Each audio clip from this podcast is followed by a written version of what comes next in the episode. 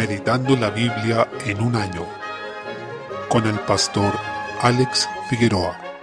Día 26, mes 11. Daniel capítulo 2. Desde el versículo 24, Daniel, habiendo recibido la visión y la interpretación del sueño que tuvo Nabucodonosor, se dirigió a él para darle a conocer lo que el Señor le había revelado. Lo primero que destaca en Daniel es su humildad piadosa, porque él simplemente podría haber entregado la interpretación del sueño, pero lo que hizo fue destacar que Dios tenía toda la gloria en esto. Era Dios quien debía recibir todo el honor por revelar este misterio, y Daniel lo deja en claro al decir, hay un Dios en los cielos el cual revela los misterios. Versículo 28. Desde el versículo 29, el profeta interpreta el sueño del rey, el cual corresponde a una imagen con forma humana hecha de distintos metales. La mayoría de los comentaristas acá está de acuerdo en que la interpretación correcta sería la cabeza como representación de Babilonia, cuestión que el mismo Señor aclara a través de Daniel. El pecho y los brazos representan a Media y Persia, el vientre y los muslos a Grecia y las piernas de hierro y barro cocido a Roma. Más allá de los detalles de la interpretación, lo que nos muestra es el tránsito de distintos gobiernos humanos. Esto se debe mirar en línea con lo dicho después en el capítulo 7,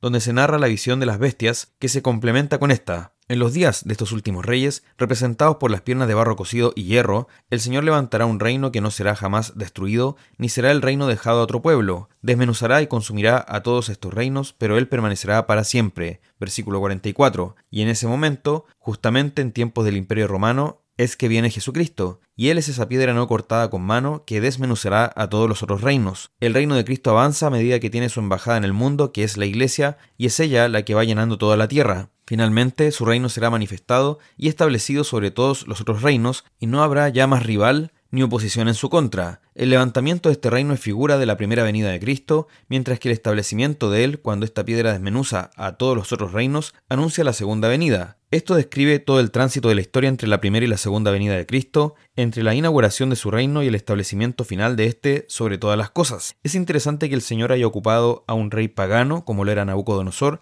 para revelar estas cosas. En esto vemos su soberanía, pues Él ocupa los medios que le placen para revelar su voluntad. No está limitado por nosotros, sino que Él hace como bien le parece, según su voluntad perfecta. Esto produce en Nabucodonosor una declaración de alabanza y honra al Señor. Capítulo 3. Desde el versículo 1, Nabucodonosor levanta una estatua de oro. Probablemente le quedó rondando esta idea del sueño que había tenido, en que aparecía esta imagen de distintos metales y en donde él era la cabeza de oro. Tal vez quedó deslumbrado con eso y por ese motivo hizo una estatua completa de oro, citando a todos los funcionarios de todas las regiones de sus reinos conquistados para que le rindieran tributo a esta imagen. Esto significa que no entendió el propósito final de la visión, esto es, el cómo se establecería el reino de Dios, queriendo Nabucodonosor perpetuar su propio reino terrenal.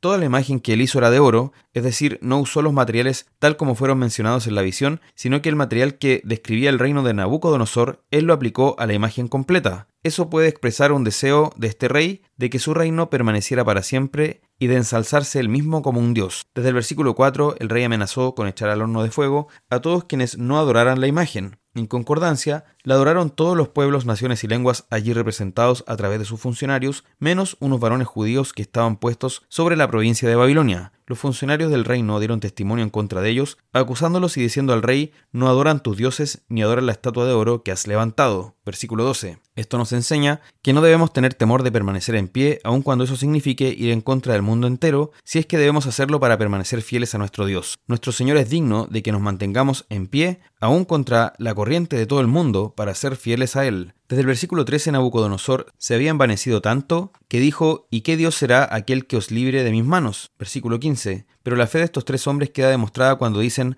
nuestro Dios a quien servimos puede librarnos del horno de fuego ardiendo. Versículo 17. Primero reconocen que por sobre Nabucodonosor, este glorioso emperador, el hombre más poderoso de su tiempo, estaba la soberanía de Dios. Esta declaración implica fe y ellos dicen, puede librarnos, es decir, Él tiene soberanía sobre todas las cosas y sobre lo que está ocurriendo ahí mismo. Pero al mismo tiempo, como saben que Dios es soberano y que su voluntad ha de cumplirse, dicen, y si no, esto es, si no nos libra, sepas, oh rey, que no serviremos a tus dioses, ni tampoco adoraremos la estatua que has levantado, versículo 18, porque saben que Dios podía tener otro propósito con ellos, pero seguiría siendo el Dios verdadero, aun cuando no los librara, lo que nos revela la fe y humildad de estos tres hombres. Desde el versículo 19 vemos otra visión, pues aparece Cristo preencarnado salvándoles en medio de ese horno de aflicción de fuego, aun cuando los mismos oficiales que los echaron murieron por el poder del calor. Sin embargo, estos tres hombres fueron conservados intactos y ni siquiera olor de fuego tenían, tampoco sus pelos estaban chamuscados ni sus ropas humeaban. La Biblia quiere dejar bien claro que Nabucodonosor vio un cuarto hombre dentro del horno, a pesar de que solo tres habían sido echados, señalando que el cuarto era semejante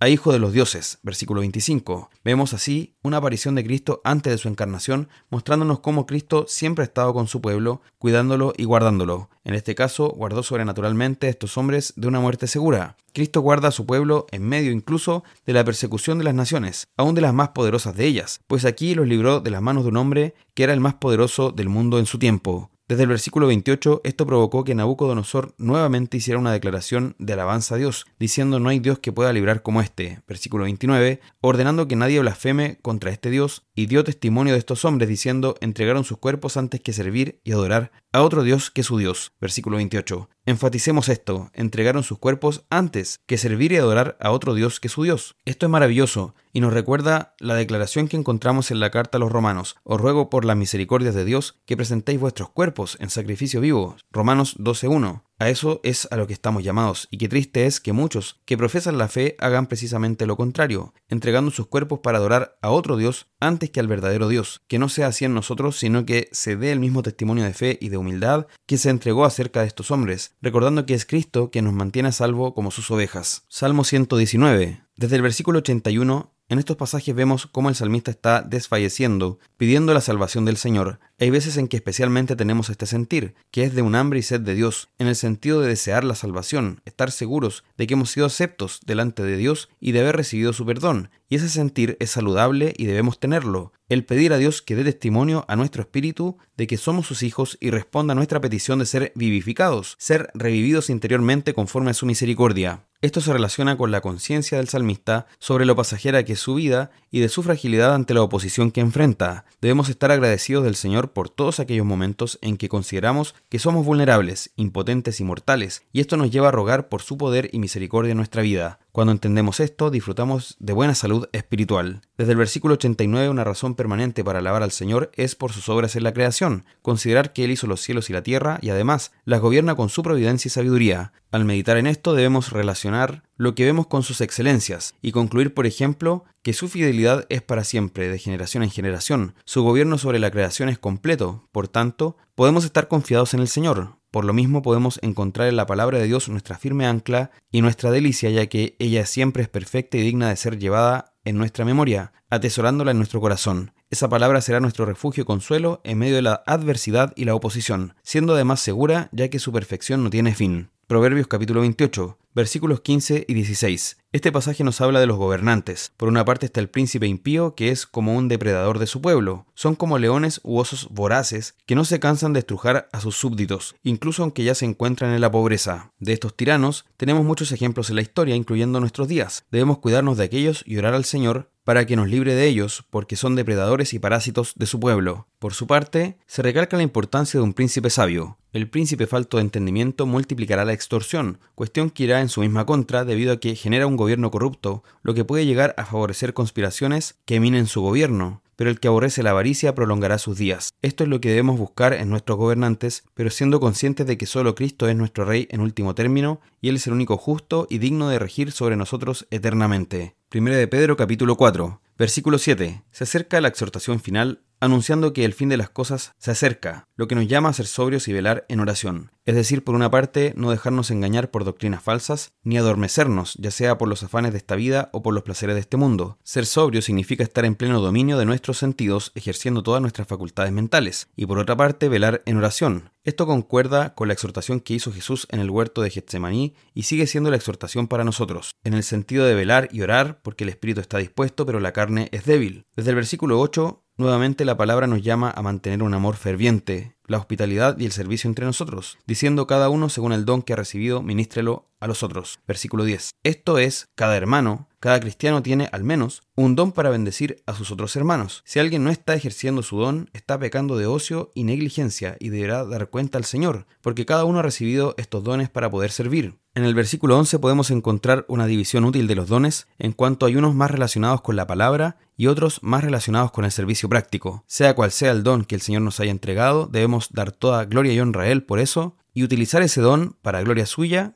y para servicio de nuestros hermanos. Desde el versículo 12 se insiste en el tema del sufrimiento, un asunto importante dentro de esta carta. Los hermanos que la recibieron debían estar padeciendo persecución, al menos en algún grado, pero notemos que el sufrimiento es visto como parte de la vida cristiana, pues nos hace participantes de los padecimientos de Cristo y por tanto bienaventurados porque el Espíritu de Dios reposa sobre nosotros. Versículo 14. Esto nos da una razón para glorificar a Dios, porque nos ha tenido por dignos de padecer tal como Cristo lo hizo. Desde el versículo 17 debemos entender que Dios está llevando a cabo un juicio contra la humanidad, el cual comienza por la casa de Dios. Con esta expresión el apóstol se refiere a que si los creyentes, que han sido salvados, los hijos de Dios, deben experimentar pruebas y sufrimientos en esta vida, ¿cuánto más pueden esperar los impíos en el juicio final y sufrir esos padecimientos que ya no serán para disciplina sino para sufrimiento eterno? Nosotros entonces debemos estar confiados y encomendarnos al Señor en medio del sufrimiento y hacer el bien. Ese es el constante llamado de esta carta, que en medio de los padecimientos confíen en Dios, siéntanse y sépanse bendecidos y bienaventurados y sigan haciendo el bien, porque el sufrimiento no anula los mandamientos de Dios. Capítulo 5. Desde el versículo 1, luego la exhortación se dirige a los pastores, describiéndose Pedro a sí mismo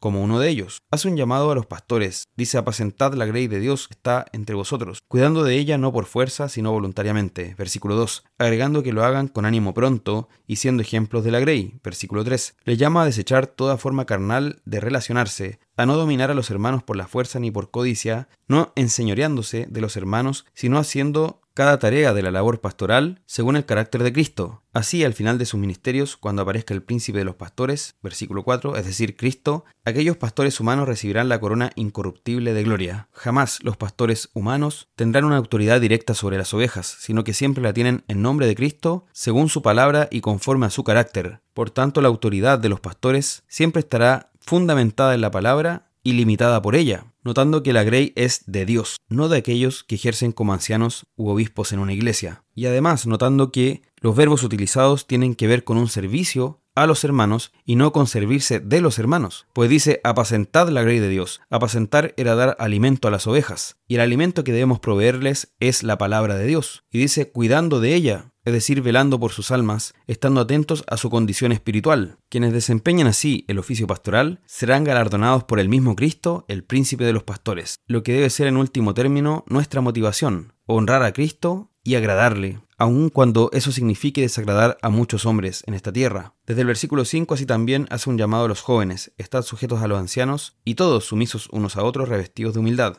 Nos llama a humillarnos bajo la mano de Dios, porque Él nos exaltará. Notemos entonces que esa es nuestra actitud en este mundo, la humildad, tanto ante Dios en primer lugar, como ante nuestros hermanos, y también a aquellos que Dios ha puesto como autoridad espiritual en la misma iglesia. Y esa humildad, como también explicó anteriormente en esta carta, es siguiendo el ejemplo del mismo Cristo, quien siendo el Rey de Reyes, padeció en silencio para nuestra salvación. Sabemos que si seguimos el otro camino, que es enaltecernos a nosotros mismos, el Señor nos humillará, pero si nos humillamos, Él nos exaltará, agregando aquí una preciosa frase, echando toda vuestra ansiedad sobre Él, porque Él tiene cuidado de vosotros. Versículo 7. Nuevamente el llamado es a ser sobrios y velar, y repite que debemos tener esa actitud, porque describe al diablo como león rugiente. Versículo 8. Pero notemos que nos llama a resistirlo, no con declaraciones donde lo atamos o lo reprendemos, sino estando firmes en la fe. Versículo 9. Sabiendo que todos nuestros hermanos en todo el mundo están siendo sometidos a disciplinas, padecimientos y pruebas, pero todos, finalmente, recibiremos esa salvación en la gloria cuando se manifieste Jesucristo, después que hayáis padecido un poco de tiempo, versículo 10. Esto es visto como parte de la vida cristiana, de nuestro transitar aquí como extranjeros y peregrinos. Él mismo, después de este padecimiento temporal, nos va a afirmar, nos va a fortalecer y nos establecerá. Seremos glorificados para siempre. Gracias damos a Dios por una esperanza tan grande y firme. Desde el versículo 12 al final de la carta vemos que Pedro llama a Marcos como mi hijo. Versículo 13. Recordemos que Marcos tuvo un incidente en donde retrocedió y no siguió acompañando al apóstol Pablo en la obra. Esto produjo una división entre Pablo y Bernabé, debido a que este último quería que Juan Marcos lo acompañara, pero Pablo no, porque había retrocedido antes. Podemos ver que Marcos fue restaurado y que ahora Pedro lo llama mi hijo. Luego Pablo, en su última carta, antes de morir, requeriría a este hombre diciendo porque me es útil para el ministerio. 2 Timoteo 4:11. Por tanto nos da un precioso ejemplo de restauración. Terminando, Pedro testifica que esta es la verdadera gracia y nos llama a estar firmes en ella, lo que confirma que el fundamento para nuestras buenas obras y para nuestra perseverancia hasta el fin es la gracia que hemos recibido de parte de Dios. Esa gracia se disfruta en medio del amor fraternal, es decir, no estamos hechos para vivir esta fe cada uno por su lado, sino que la constante exhortación es a la comunión y al amor verdadero y no fingido entre los hermanos. Aunque estemos en Babilonia, es decir, aunque vivamos en medio de un mundo caído de un sistema humano de maldad, el llamado justamente es ese, estar firmes en la gracia. Terminamos esta preciosa carta que nos llama a la perseverancia en fidelidad a nuestro Dios, teniendo esta esperanza y este ejemplo, que el justo padeció por los injustos para llevarnos a Dios.